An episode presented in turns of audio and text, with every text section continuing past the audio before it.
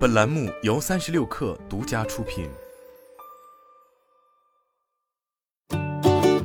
本文来自三十六氪，作者苏建勋。据港交所披露，决策类 AI 公司第四范式于九月五日更新招股书，继续推进港股上市进程。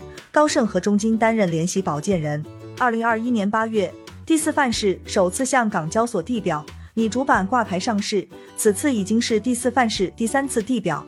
第四范式在招股书中更新了业绩数据，二零二二年上半年实现营业收入为十点六亿元，较二零二一年上半年的七点九亿元，同比增长百分之三十四点三。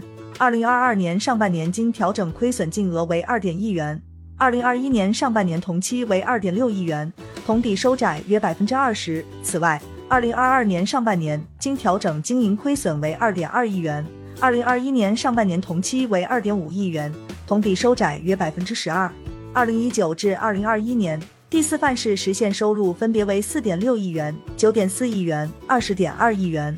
据招股书，主要收入来源为先知平台及应用产品、应用开发及其他服务两大板块。二零二二上半年收入增长，一方面来源于用户数目增加。另一方面，则是由于先知平台及产品所产生的收入贡献增加，该部分的收入占比从二零二一上半年的百分之四十七点七增加至二零二二上半年的百分之五十点二。尽管收入增长，但第四范式目前尚未实现盈利。二零一九至二零二一年经调整亏损净额分别为三点二亿元、三点九亿元、五点六亿元。二零二二年上半年经调整亏损净额为二点亿元。亏损主要是由于公司长期的研发投入，研发费用是公司最大的成本开支。根据招股书，二零一九至二零二一年，公司研发费用分别为四两亿元、五点七亿元、十二点五亿元。二零二二年上半年为五点六亿元。截至二零二二年上半年，研发人员占全体员工的百分之七十三。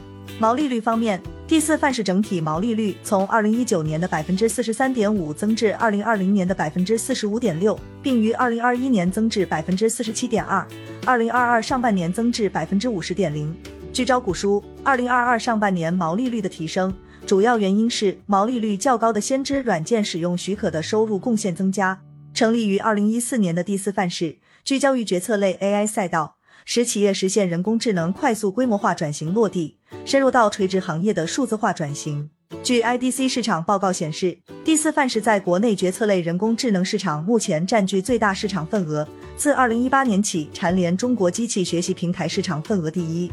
目前，第四范式服务的代表行业包括金融、零售、制造、能源、电力、电信及医疗。在二零二二年上半年。